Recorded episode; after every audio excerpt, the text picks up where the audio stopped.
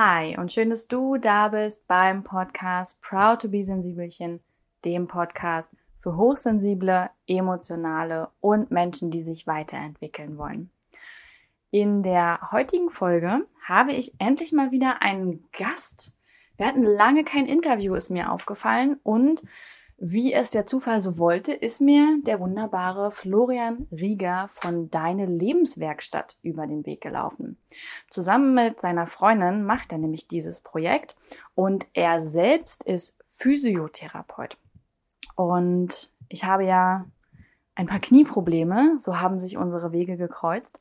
Und der Florian hat eine ganz tolle Einstellung zum Leben und ein wunderbares Konzept zusammengestellt, wie du gesund sein kannst. Und damit meine ich nicht die psychische Gesundheit, mit der wir uns hier sonst so viel beschäftigen, sondern ich rede wirklich vor allem von der physischen, von der körperlichen Gesundheit. Denn wir sagen das immer so, ja, der Körper ist der Tempel unserer Seele und stellen unsere Seele sehr in den Mittelpunkt, was ja auch richtig ist, so, ne, die Arbeit an und mit sich. Aber unseren eigenen Körper vergessen wir dabei schnell. Ähm, strafen den ab, nutzen ihn mehr, als er eigentlich gerade bereit ist zu geben, sind dann auch noch gedanklich gemein zu ihm, weil wir uns an irgendeiner Stelle zu dick finden.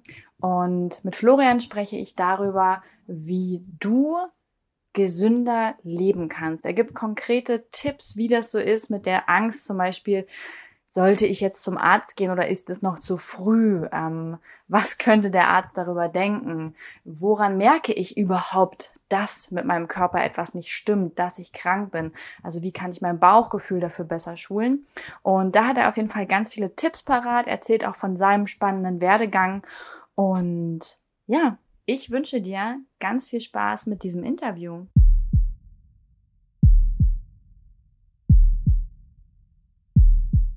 Dann freue ich mich, dich im Proud to Be Sensibelchen Podcast zu Gast zu haben.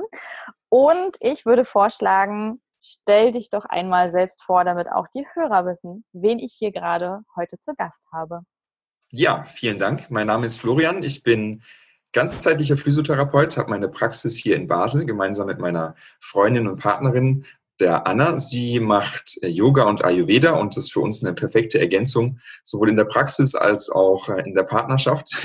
Wir sind nämlich sehr unterschiedlich und ja, das bringt uns im Leben sehr, sehr weiter und auch beruflich eröffnet uns das ganz tolle Felder. Und wir haben letztes Jahr im August die Lebenswerkstatt eröffnet. Das ist unser ganzheitliches Konzept, welches den Menschen im Fokus hat und sich mit den Themen Bewegung, Ernährung, Entspannung, Wachstum und auch Heilung befasst.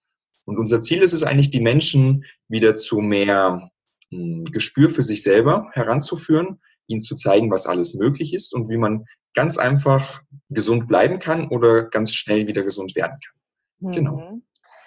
Ja, ich finde das ja total toll, denn um mal auch die Hörer abzuholen, wir haben ja gerade schon wirklich ganz viel gequatscht, weil ich mir ja das Knie verletzt habe mit einer Innenbandreizung und sehr lange nicht zum Arzt gegangen bin und jetzt das Dilemma habe, dass es natürlich schlimmer ist. Und du hast mir ganz viele tolle Tipps gegeben, weswegen ich ja auch sehr traurig bin, dass ich so weit weg wohne von Basel. Das wäre, ach verdammt, das wäre so gut gewesen. Ähm, und wir haben ja schon gesagt, heute ganz großes Fokusthema Gesundheit und zwar einmal nicht die psychische Gesundheit, sondern die physische. Und erzähl mal, wie bist du damals auf die Idee gekommen, ähm, dass du Physiotherapeut werden möchtest? Mm, ich glaube, das hat schon sehr, sehr früh angefangen äh, als Kind. Ich war oft bei meiner Oma und sie hat früher bei sich zu Hause behandelt äh, mit Dorn Preuß und Fußreflexzonenmassage hat sie gemacht. Und ich war ah. immer dabei. Und meine Oma, wenn ich sie besuche, erzählt sie mir immer, Flo, ich bin so stolz auf dich. Du hast früher immer gesagt, wenn ich groß bin, dann mache ich das auch mal. Und ich glaube, das war so der Grundstein, das hat mich einfach fasziniert, dass die Menschen zu ihr gekommen sind und danach mit einem Strahlen wieder rausgegangen sind und ja, es denen einfach besser ging. Und ich habe dann irgendwann während der Schulzeit mich äh, dafür entschieden, ein Praktikum zu machen in der Physiotherapiepraxis. Und das war für mich tipptopp, das hat gepasst, das war eine super runde Sache für mich. Die haben mir auch sehr, sehr viel Verantwortung übertragen. Das heißt, ich durfte äh, an den Patienten mithelfen, ich durfte verschiedene Sachen ausprobieren und ich habe auch sehr tolles Feedback von den Patienten bekommen, was mich bestärkt hat, das unbedingt machen zu wollen. bin dann in ein Pflegepraktikum, das wird von manchen Schulen vorausgesetzt. Mhm. Das heißt, äh, man sollte dort drei Monate absolvieren, um einfach herauszufinden, kann man mit kranken Menschen arbeiten, hat man ja das, das Know-how, erträgt man es, kann man damit umgehen. Und das war so für mich, das war, glaube ich, mit 17, 18, das war so die Blütezeit, da bin ich so richtig aufgegangen, weil ich gemerkt habe, ich kann was bewirken, ich kann Menschen helfen und das ja, war für mich was, was sehr, sehr Wertvolles. Habe aber gemerkt, ich möchte eigentlich den Menschen noch mehr helfen oder früher helfen, also nicht nur äh, die die Pflege machen, sondern sie wirklich voranbringen in ihrem Leben. Mhm. Da habe ich die Ausbildung gemacht zum Physiotherapeut, jetzt vor kurzem meine Sportphysio-Ausbildung abgeschlossen und genau. Also auch ein, ein sehr straighter Lebensweg eigentlich, ne? Von, von klein auf an gewusst, wo es hingehen soll. Ja, ungefähr. Ich hatte so eine innere Stimme, die mich mhm. dahin geführt hat. Und ich bin da zum Glück gefolgt, bin auch sehr dankbar, dass mir meine Eltern das ermöglicht haben, weil die Ausbildung zum Physiotherapeuten, die, die darf man selber zahlen. Das sind so um die 15.000 äh, für die drei Jahre. Und ja, sehr intensiv. Mhm. Es gab Spannend. immer wieder Hürden, aber ja. Ja, aber wirklich schön. Also ich finde, ähm, das, das gibt es einfach, oder zumindest habe ich das noch nicht so oft im Leben gesehen, dass jemand A selber weiß, okay, das liegt mir, das macht mir Freude, aber auch, dass das ganze Umfeld dann so mitzieht und sagt, ach ja, da unterstützen wir dich bei und das wird schon toll werden. Ähm, bei mir hieß es früher nämlich eher so, ja. du brauchst was Sicheres, mein Kind, du brauchst einen sicheren Job, dann kannst du immer noch die Dinge machen, die Spaß machen. Und äh, deswegen finde ich das ja. voll schön, dass das so Hand in Hand ging und ähm, dich ja auch ganz offensichtlich noch heute mit viel Freude erfüllt. Ja, absolut. Ich habe da meine äh, absolute Leidenschaft drin gefunden. Und meine Familie hat das klar unterstützt, weil sie den Beruf an sich toll finden und natürlich auch schon davon profitiert haben mhm. mit Behandlung. Nur als es dann im August Richtung Selbstständigkeit ging, äh, da, da war es so teils, teils. Da war auch eher dieses Sicherheitsdenken und ja, wie willst du das machen? Kriegst du das hin? Und ja, aber ich habe gemerkt, so die reine Physiotherapie reicht mir nicht. Es gibt noch mehrmals, was den Menschen ausmacht. Und deswegen ist auch die mhm. Lebenswerkstatt entstanden, weil eben auch gerade Ernährung, die, die Psyche, das Mentale einen, einen riesen Einfluss hat auf unsere Gesundheit und auch auf Krankheit. Und das hatte ich so für mich nirgends gefunden, wo ich das umsetzen kann. Und deswegen habe ich mich mit Anna zusammengesetzt und geguckt, wie, wie können wir was bauen, wo all diese Elemente vereint. Ja, erzähl mal, wie kam das denn dann genau zu der Lebenswerkstatt? Das, da bin ich wirklich gespannt. Wie war so die erste Idee und äh, bis ihr dann wirklich gesagt habt, okay, wir setzen das jetzt um und das und das sollen die Bausteine sein? Ja, also ich, während meiner Ausbildung, während den ersten Praktikas, die ich dort gemacht habe, habe ich gemerkt, hey, das ist cool, was ich hier gelernt habe, ich kann den Menschen helfen, aber es gibt Patienten, bei denen komme ich nicht weiter. Da muss es noch irgendwas anderes geben. Das kann nicht mhm. sein. Ich hatte gedacht, die Techniken, die ich bekomme, das ist so die ultimative Lösung um Beschwerden loszukriegen. So, die kommen zu mir, ich behandle die einmal, ich war äh, sehr perfektionistisch zu der Zeit und hatte sehr hohe Ansprüche an mich und habe wirklich erwartet, wenn die einmal kommen, ich mache was mit denen, dass die danach äh, schmerzfrei wieder gehen. der Wunderheiler. ja, ja, genau. Hab gemerkt, das funktioniert nicht und habe mich dann gefragt, Mensch, was, was gibt's denn noch? Und habe geforscht und es ist schade, wir kriegen das in der Ausbildung nicht beigebracht. Also zum Beispiel Ernährung ist ein Riesenthema. Du kannst da unglaublich viel steuern. Gerade zum Beispiel bei, bei Entzündungen spielt Ernährung eine, eine Riesenrolle. Aber mein Skript umfasst zum Thema Ernährung, glaube ich, acht bis zehn Seiten. Mhm. Das wurden in ein bis zwei Stunden abgehandelt. Und daraus ist so eine Unzufriedenheit entstanden, dass ich nach irgendwas gesucht habe. Was gibt's denn noch neben dieser klassischen manuellen Therapie, neben der Bewegungstherapie? Und habe dann selber ausprobiert. Ich glaube, mit Ernährung war so das Erste, was wir versucht haben. Ganz viele verschiedene Formen ausprobiert, unsere Ernährung selber umgestellt, dann mit dem Thema Persönlichkeitsentwicklung, Mindset, gemerkt, dass das eine große Rolle spielt. Ähm, dann kam irgendwann Spiritualität dazu. Und irgendwie haben wir dann versucht, das in ein Paket zu fassen und uns einen Namen überlegt. Und ich hatte schon immer diesen, dieses, dieses Werkstatt, den Werkstattgedanken im Kopf, weil eigentlich kommen die Leute zu mir und ich repariere sie und dann gehen sie wieder. Und das war mir aber nicht nur, nicht nur der Körper, sondern wir beeinflussen das Leben von diesen Menschen. Wir beeinflussen das Leben und das ist mein Anspruch an mich und an unsere äh, Begleitung, dass es möglichst langhaltig auch ist, dass sie wirklich für ihr Leben ihr Weg gehen können und der Körper ihnen nutzt auf dem, was sie machen möchten und sie nicht einschränkt oder blockiert. Ja, Und erzähl mal, was sind nochmal komplett die Bausteine? Also zum einen Physiotherapie und Ernährung. Genau. Genau, also wir haben quasi den Sektor Bewegung, hm. Ernährung, Entspannung, Wachstum und Heilung nochmal separat. Ja. Das sind aktuell die Bausteine. Ähm, wir lassen uns das aber komplett offen. Also das darf sich jederzeit ändern, da darf was dazukommen. Und aktuell sind wir unterwegs mit, mit der Physiotherapie. Wir bieten Trainings an, äh, Yoga. Anna macht einen Women's Circle einmal im Monat, wo sie Frauen unterstützt. Ähm, Meditationsworkshop, Regenerationsworkshop, also spezifisch nochmal für Sportler. Genau, und das sind eigentlich immer so diese Bausteine, die mit einfließen in die Behandlung.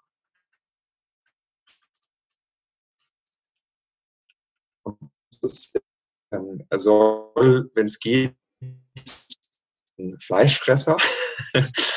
und er hat gesagt, ja, das, das geht gar nicht, er weiß nicht, wie er das machen soll. Heute Morgen kam er und hat gesagt, er ist jetzt seit zwei Wochen äh, trocken, ist kein rotes Fleisch mehr. Und das ist für ihn schon ein mega Schritt, dass er da äh, seine, seine Umstellung geschafft hat. Und hat natürlich für seinen Körper ja super tolle Auswirkungen. Ja, auf jeden. Fall. Also ich finde es auch schön, dass ihr diese Kombination ähm, erschaffen habt, weil heute ja häufig der Fokus wirklich auf ein Thema ist. Und ja. ähm, ich finde es schön, das auch mal wieder in der Kombination einfach zu finden und zu zeigen, hey, dein Leben ist nicht nur ein Bereich. Du kommst vielleicht über die Physio oder über die Ernährung oder über den Women's Circle zu uns. Aber hier, wir zeigen dir, ey, das ist ein großes Ganzes und da spielen viele Bausteine mit rein. Das ist wirklich eine schöne genau. Idee. Ja, genau. Und das ist heutzutage leider so, dass du äh, gerade im Medizinbereich sehr, sehr viel Spezialisierung hast. Also das sind. Schulterspezialisten, das sind Kniespezialisten, den Hals-, Nasen-, Ohrenspezialist. Und meistens schauen die einfach nur noch auf ihren Bereich aber nicht mehr auf die anderen Bereiche, die da vielleicht einen Einfluss drauf haben. Und gerade heutzutage, wir haben sehr viele chronische Krankheiten wie Übergewicht, Diabetes, ähm, Demenz, ja, und oder auch ähm, chronische Beschwerden in Form von Schmerzen. Und diese chronischen Beschwerden, die haben meistens nicht nur eine Ursache, sondern da eben, da spielt meistens auch die Psyche und die Ernährung eine ganz, ganz große Rolle. Und wenn man die nicht behandelt, dann ja, kommen die Leute leider nicht vorwärts. Ja, das stimmt. Und ähm, wir haben ja gesagt, wir wollen heute vor allem mal über das Körperliche sprechen, weil ja. völlig klar unsere Psyche, ähm, also mir ist das immer völlig klar und ich bin da komplett d'accord mit dir, dass unsere Psyche auf jeden Fall unsere körperliche Gesundheit beeinflusst. Aber wie ist das denn auch andersrum? Also ich erlebe ja gerade dieses Beispiel, dass ähm, ich durch das Knie so ein bisschen ausgenockt bin und du hast mir gerade super Tipps gegeben, wie ich trotzdem in der Bewegung bleiben kann. Aber ja ähm, wie ist es das eigentlich für uns Menschen, wenn wir wirklich körperlich so Beschwerden haben? Also beeinflusst das, das gegenseitig auch? Was macht das mit uns? Ähm, ja, auf jeden Fall ist ein sehr großer Faktor. Es kommt immer darauf an, wie stark die Beschwerden sind. Aber man muss sich vorstellen, wenn ich eine Verletzung habe, dann bedeutet das oftmals oder irgendwelche Schmerzen, bedeutet das zwangsläufig, dass ich vielleicht mich schonen muss. Ich kann nicht zur Arbeit gehen. Das heißt, es könnte auf der Arbeit ein Druck entstehen, der mich psychisch belastet. Ähm, behalte ich meine Stelle, werde ich gefeuert, kann ich wieder in diesen Job zurück. Also zum Beispiel ähm, Bandscheibenvorfall. Leute, die aus einem handwerklichen Beruf kommen und äh, viel mit, mit schweren Lasten zu tun haben, bei denen stellt sich dann immer wieder die Frage, können die in den Beruf zurückgehen? Das ist für die ein immenser Druck. Hm. Ähm, der soziale Druck, man kann nicht seine Freizeit so ausüben, wie man es gewohnt ist. Man kann nicht den, dem Sport nachgehen, den man vielleicht möchte man kann sich nicht so bewegen, wie man es sonst gewöhnt ist. Und das hat definitiv etwas, eine, einen trübenden Effekt auf unsere Stimmung. Mm, und ja, ich glaube, das sind eigentlich so die großen Faktoren. Klar werden durch die, durch die Verletzung auch äh, verschiedene Enzyme freigesetzt, die uns vielleicht eher ein bisschen müde, träger machen, aber die eigentlich für unsere Wundheilung sinnvoll sind, weil der Körper sollte zur Ruhe kommen dass es sich eben auf die Heilung, auf die Reparatur konzentrieren kann. Und danach kann ich dann wieder mit Vollgas durchstarten. Hm. Und ähm, was, glaube ich, auch so ein äh, Fakt ist, als du gerade meintest, von wegen das mit der Krankschreibung und dann entsteht ja auch dieser, dieser Druck, den man sich häufig selber macht, von, dass man ja. irgendwie nicht zur Arbeit geht, die Kollegen im Stich lässt oder vielleicht nicht in seinen Job zurück kann.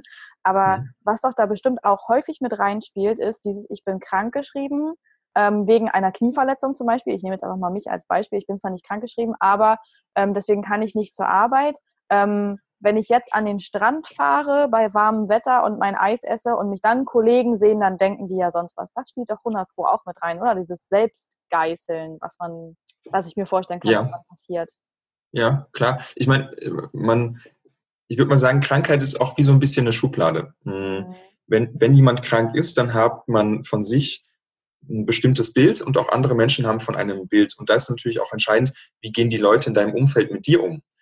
Akzeptieren sie, dass du äh, krank bist, dass du welche Beschwerden hast? Und das sehe ich, das ist ein hohes Problem bei den ganzen psychischen Erkrankungen. Bei den körperlichen geht's noch. So, wenn jemand einen Bandscheibenvorfall hat, das verstehen die Leute. Mhm. Aber es wird ja häufig dann auch äh, sehr viel darüber gesprochen oder ähm, in, in manchen Kaffeekränzen ist, ist das das Thema. Da, da bringt jeder so seine Beschwerden. Und es, es gibt so einen schönen Satz, ähm, auf Englisch habe ich mal gelesen, ich kann dir deine Rückenschmerzen nehmen, aber dann hast du kein Thema mehr, über das du sprechen kannst. Mhm. Also es ist für die Leute natürlich auch irgendwo ein bisschen ein, ein Thema, worüber sie sprechen. Und klar, wenn ich krank bin, mh, frage ich mich natürlich schon, wa- was kann ich jetzt machen? Wie kommt es bei anderen an? Ähm, erlaube ich es mir, mir die Zeit für mich zu nehmen? Bin ich mir das wert, mir wirklich jetzt mal Zeit und, und mir was Gutes zu tun und das in mich zu investieren? Oder habe ich, wie du gesagt hast, irgendwelche Bedenken oder Zweifel oder ein schlechtes Gewissen, Mhm. meinen, meinen ähm, den, den Kollegen zum Beispiel gegenüber, weil ich weiß, die haben jetzt viel, viel mehr Arbeit, weil ich ausfalle. Oder Mhm. kann ich mich davon lösen und sagen, okay, ich bin der wichtigste Mensch in meinem Leben und jetzt muss erstmal ich funktionieren wieder und dann kann ich für alle anderen funktionieren.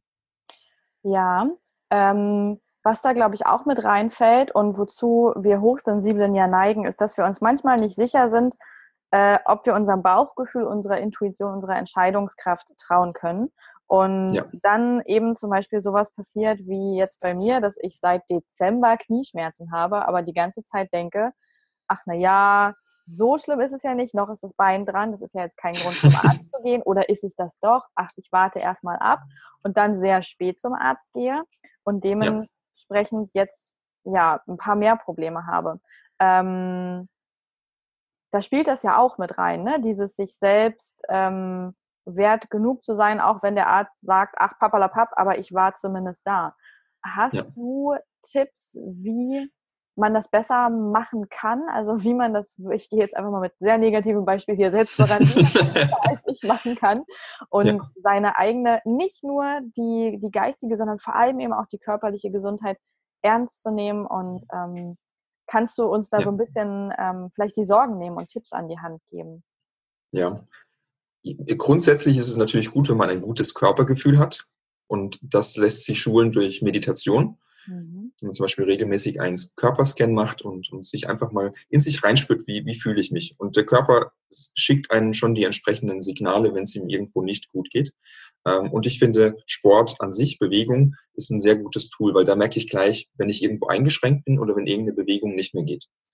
So, und wenn ich jetzt zum Beispiel Knieschmerzen habe, merke, okay, irgendwas fühlt sich heute nicht gut an, ich beobachte das mal, dann lasse ich mir in der Regel, empfehle ich auch meinen Patienten, sich eine Woche bis zwei Wochen mal Zeit zu lassen, gucken, wie, wie reagiert's? Bleibt's gleich? Wird's besser oder schlechter?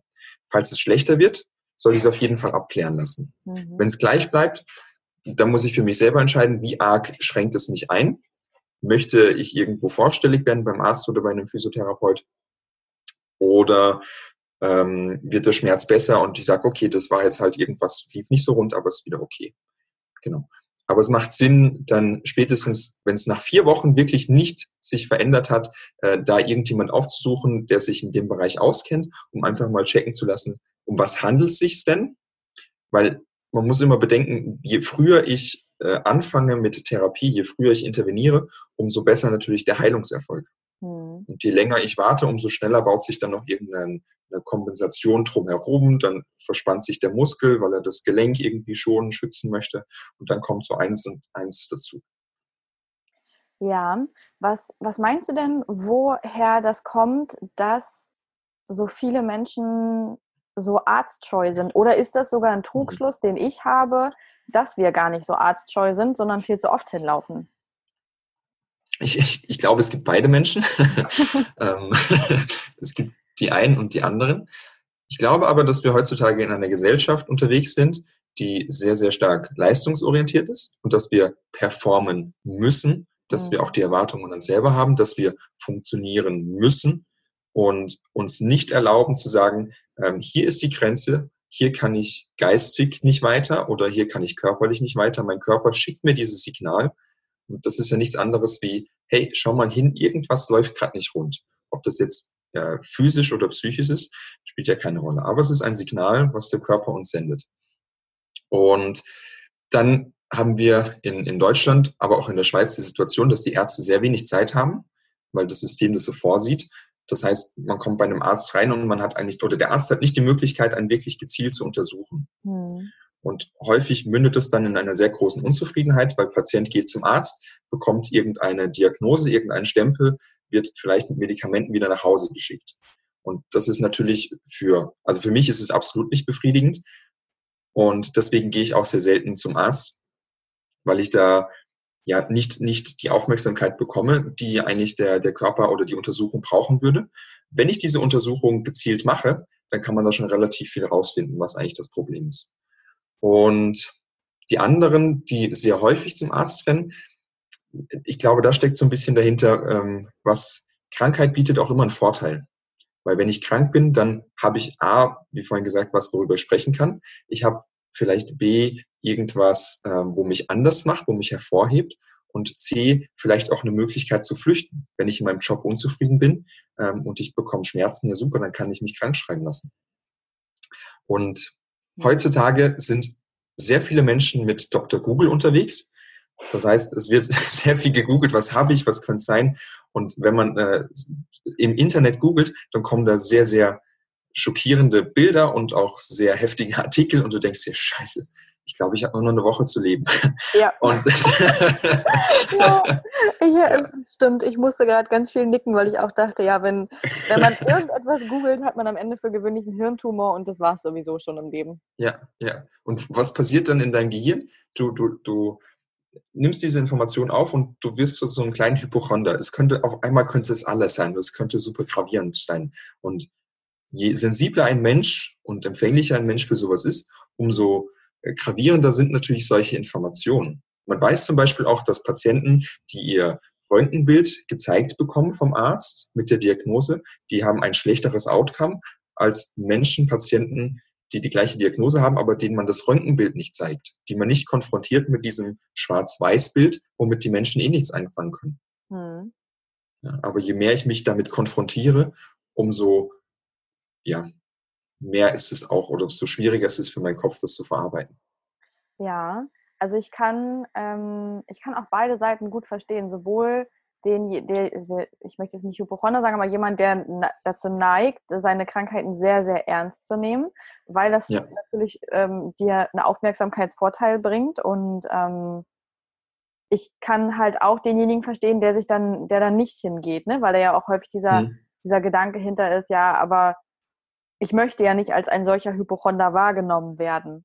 Ähm, das heißt, am Ende geht es ja vor allem darum, das Bauchgefühl mehr zu schulen für die eigentlichen körperlichen Befindlichkeiten. Ähm, und das, also ich bin zum Beispiel jemand für meine psychischen Befindlichkeiten kann ich das sehr, sehr gut. Da kann ich schnell ja. mittlerweile herausfinden, okay, in welche Richtung geht das, was ist an meinem Kopf los. Aber bei meinem Körper stelle ich gerade persönlich fest, kann ich das noch nicht so gut. Du hast gesagt, mit Meditation kann man das auf jeden Fall gut machen, dass man so einen Körperscan macht. Ja. Ähm, und den wahrscheinlich nicht erst, wenn ich das Gefühl habe, okay, irgendwas passt nicht, sondern ähm, wahrscheinlich möglichst regelmäßig in die Meditation mit einbauen. Ähm, was, was könnte man, was hast du noch eine Idee, was man machen könnte, um da sein eigenes Bauchgefühl mehr zu schulen, dass man weiß, okay, jetzt, ja, jetzt ein Moment, da sollte ich zum Arzt gehen. Ähm, oder auch, hey, keep cool, ähm, alles safe. Google fragen wir auf keinen Fall. Sogar, sogar unser Tierarzt hat übrigens gesagt, Frau Schwarzberg, egal was Sie tun, googeln Sie nicht, was mit Ihrem Hund stimmt. Kommen Sie immer her, rufen Sie mich an, wenn Sie irgendwelche Fragen haben, aber bitte fragen Sie nicht Google, das geht nicht gut aus. Ja. ja. ja. Ähm, ich glaube, das Wichtigste ist, dass wir Erfahrung machen, dass wir unseren Körper erfahren, immer wieder und dass wir die Erfahrung sammeln. Dass wir ein Gespür dafür bekommen, uns selber einzuschätzen in bestimmten Situationen. Und eben das funktioniert gut, wenn ich, wenn ich Sport mache, weil dann merke ich, wo sind denn meine Grenzbereiche, äh, wie weit kann ich und ja, immer wieder Bewegungserfahrungen zu machen. Das ja. ist eigentlich das Wichtigste, weil jedes Mal, wenn du eine Bewegung machst, bekommst du ein Feedback an dein Gehirn und die wird gespeichert und verarbeitet. Und die Herausforderung heutzutage besteht darin, dass wir als Kinder, also die heutigen Kinder, sich nicht mehr so viel bewegen. Dann müssen in der Schule viel sitzen und dann gibt's zu Hause gibt's äh, Handy, Konsolen, Computer. Es, es, wird nicht mehr so viel bewegt wie früher auf der grünen Wiese und Bäume hochklettern, weil die Kinder könnten sich ja verletzen. Und denen fehlen die Bewegungserfahrung und uns Menschen selber hier in der westlichen Welt fehlt dieses Körpergefühl. Das, was du gesagt hast. Woher weiß ich denn, wenn mein Körper wirklich Hilfe braucht und wo weiß ich, dass er selbst wieder äh, sich auf die Beine stellen kann. Und ja, da gilt es, Bewegungserfahrung zu machen und einfach immer wieder zu spüren und vielleicht, wenn man immer mal wieder Beschwerden bekommt, ähm, sich einen guten Therapeuten, einen guten Arzt zu suchen mhm. und wenn man diese Beschwerden hat, mal zum Arzt zu gehen, mal gucken, was der meint. Und dann hat man die Erfahrung, okay, wenn dieser Schmerz ist, dann ist es sehr wahrscheinlich das, nicht so schlimm, okay. Und dann habe ich vielleicht wieder was anderes und ich gucke es mir an, zwei Wochen, ähm, gehe dann zu einem Arzt und weiß, ah, okay, so fühlt sich das also an, wenn da eben eine Entzündung ist. Oder so fühlt sich das an, wenn ich eine, einen Muskelkater habe. So fühlt sich das an, wenn ich ähm, Kopfschmerzen habe aufgrund von Verspannung. Dass ich quasi diese Erfahrung mache und für mich dann einsortieren kann, okay, das ist jetzt gravierend oder das ist nicht gravierend. Ja. Grundsätzlich, grundsätzlich wirklich bedenklich, äh, wo man aufpassen muss, ist, wenn man äh, Nachtschmerzen hat, also in der Nachtschmerzen, dann unbedingt zum Arzt. Ähm, wenn man irgendwelche Ausfälle hat, also ähm, die keine Kraft mehr, ähm, Gefühlsstörungen, wenn man Wasser und Stuhl nicht mehr halten kann, ähm, Kopfschmerzen, Schwindel, Übelkeit, Erbrechen, dann sollte man wirklich zum Arzt. Und alles andere sind irgendwelche Symptome, Signale vom Körper, die man eigentlich gut in den Griff bekommt. Mhm, okay, gut, dass du das nochmal sagst äh, dass es auch wirklich Situationen gibt, in denen man dann doch wirklich den Arzt sofort aufsuchen sollte. Ähm, ich bin mit dem Gesundheitssystem in Deutschland zum Beispiel nicht immer ganz so zufrieden, weil nämlich viele Punkte, die du auch angesprochen hast aus der Schweiz, bei uns auch nicht gut funktionieren. Dazu ja. zählt eben ja das das Problem, auch was du wirklich ganz konkret gerade beschrieben hast, dass ich zu einem Arzt gehe, der A nur wenig Zeit hat oder sie sich nimmt, ähm, ja. kurz untersucht und mich dann meist ja mit Medikamenten oder ähnlichem abspeist und das natürlich keine schöne Lösung ist. Besser aufgehoben fühle ich mich ähm, bei meinem Heilpraktiker des Vertrauens, der ähm, mich wirklich gut untersucht und aufwendig untersucht. Und zwar nicht nur dahingehend, okay, das ist das Symptom, das müssen wir jetzt bekämpfen, sondern was ist denn die Ursache dahinter? Ähm, ja. Da ist aber natürlich das Problem, dass Heilpraktiker nicht für jeden Menschen in Frage kommen. Für die gesetzlich Versicherten werden die Kosten nicht übernommen. Ähm, ja. Auch nicht alle Privatversicherungen tragen jeden Heilpraktiker und so weiter. Ähm, wo wir ja so ein bisschen A, in so ein Zwei-Klassen-System kommen.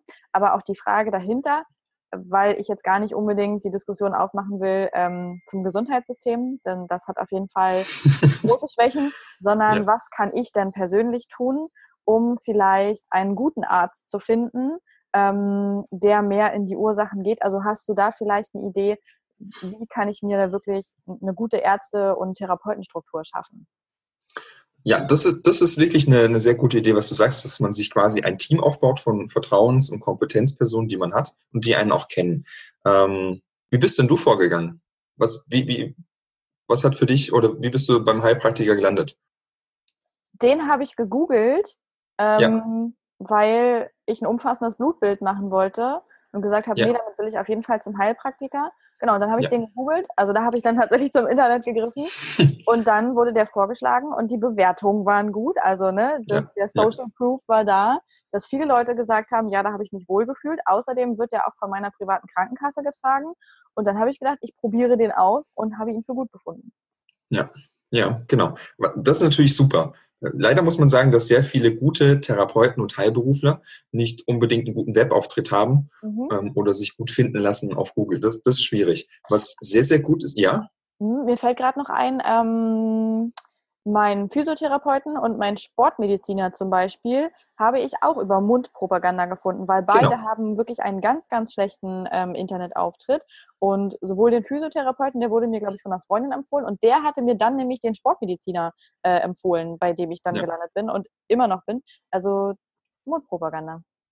Genau, also Empfehlung funktioniert sehr gut. Wer im Freundeskreis, wer im Familienkreis hat Erfahrungen gemacht, mhm. wer kennt da jemand Gutes ähm, und dann dahin gehen. Wenn ich dort bin, dann sollte sich Zeit genommen werden Mhm. für ein ausführliches Anamnesegespräch, weil anhand von diesem Anamnesegespräch kann schon sehr, sehr viel rausgefunden werden, was eigentlich das Problem ist. Dann, äh, wir haben in der Schule immer gelernt, keine Diagnose durch die Hose. Das heißt, wirklich genau hinschauen. Also nicht irgendwie durch die Klamotten sagen, oh, das könnte vielleicht das und das sein, sondern wirklich der Arzt, der Therapeut sollte sich von Kopf bis Fuß anschauen, was steht da vor mir, was zeigt mir der Körper. Das, das sind schon mal zwei sehr wichtige Kriterien. Und dann ist natürlich auch die menschliche Komponente. Passt dir der Arzt, der Therapeut? Seid ihr auf einer Ebene, Wellenlänge? Ja, ich denke, das sind schon mal drei wichtige Punkte. Mhm. Also A, ja. Mhm. Und das heißt also auch, wenn ich das Gefühl habe, das passt nicht, mir ruhig selber die Freiheit nehmen und sagen, nee, ich gehe jetzt mit dem gleichen Problem nochmal zu einem anderen Arzt. Ähm, Ja. Und dann nicht zu denken, oh, was könnte jetzt die Krankenkasse, der Nachbar oder ähm, XY sagen, ähm, sondern wirklich das machen, bis man jemanden gefunden hat, mit dem man zufrieden ist und dann einfach dabei bleiben.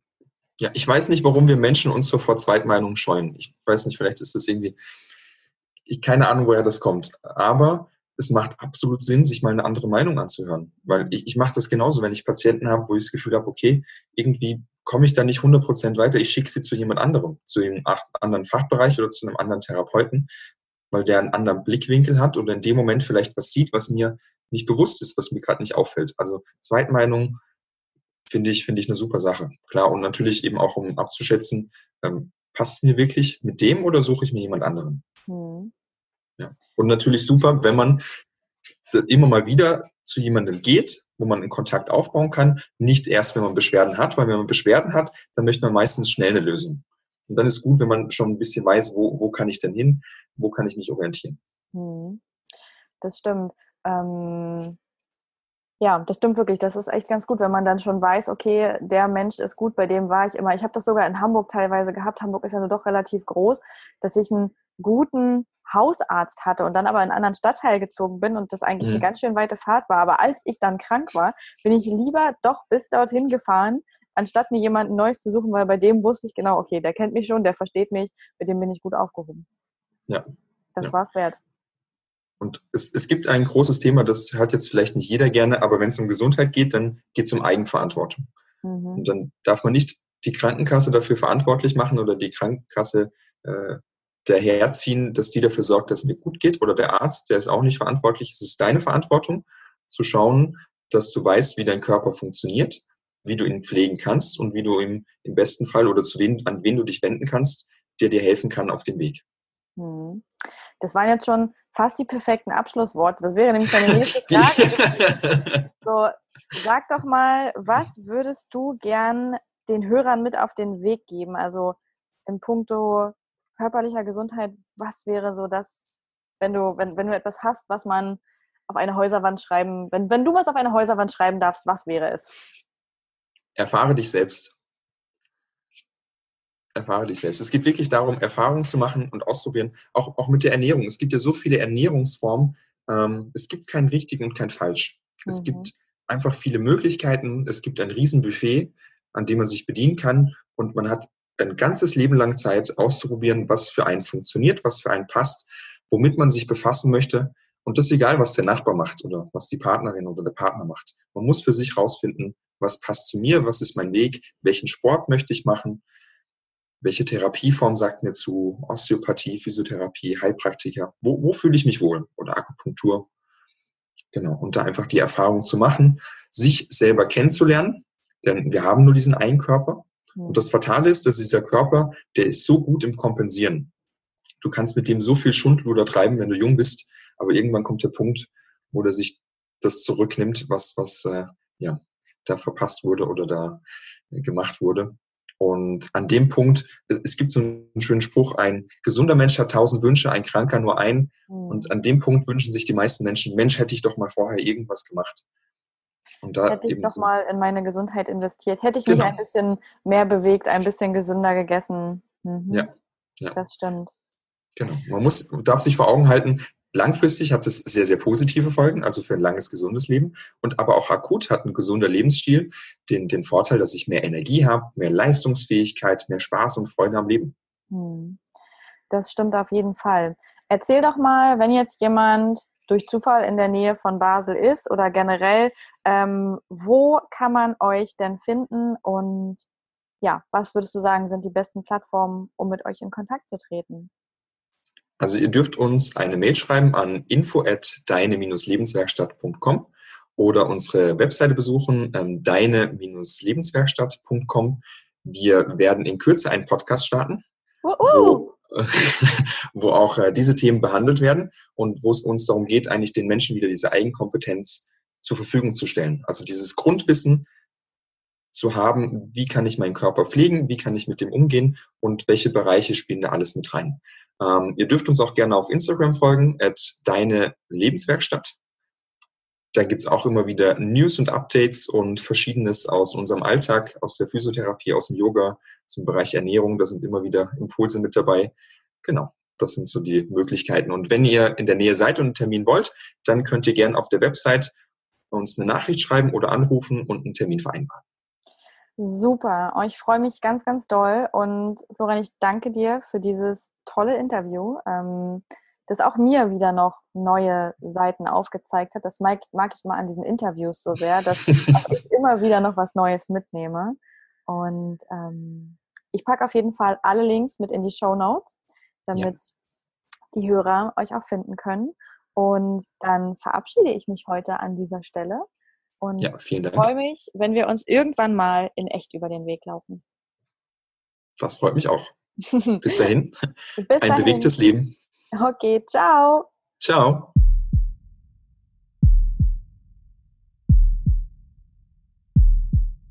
So, da war das Interview auch schon wieder vorbei und du durftest den Florian auch mal kennenlernen. Ich finde, das ist super, was er zusammen mit seiner Freundin Anna auf die Beine gestellt hat. Ganz, ganz, ganz toll. Ich bin sehr froh, dass er hier im Podcast zu Gast war und das Thema Gesundheit mal ein bisschen mehr beleuchtet hat. Wir haben das ja auch im Hardletter zum Wochenthema gemacht, die körperliche Gesundheit. Falls du den noch nicht abonniert hast, kannst du das gern mal machen. Da gibt's immer jeden Montag News und Infos und Motivation rund ums Thema Hochsensibilität. Ähm, das nur mal kurz am Rande. Aber genau, das ist unsere Gesundheitswoche. Auch in der Proud to be Sensibelchen Community bei Facebook geht es in dieser Woche auch ganz und gar darum, dass wir uns mal unserem Körper widmen. Und genau, wenn du mehr von Florian und Anna sehen möchtest, dann besuch doch mal die Links, die hier in den Show Notes äh, verlinkt sind und die er auch eben genannt hat. Dann kannst du da mal vorbeischauen. Und ja, das war's auch an dieser Stelle von mir. Mir fällt nichts mehr ein, was ich hier so rumlabern kann. Deswegen wünsche ich dir für heute einen wunderschönen Tag oder Abend.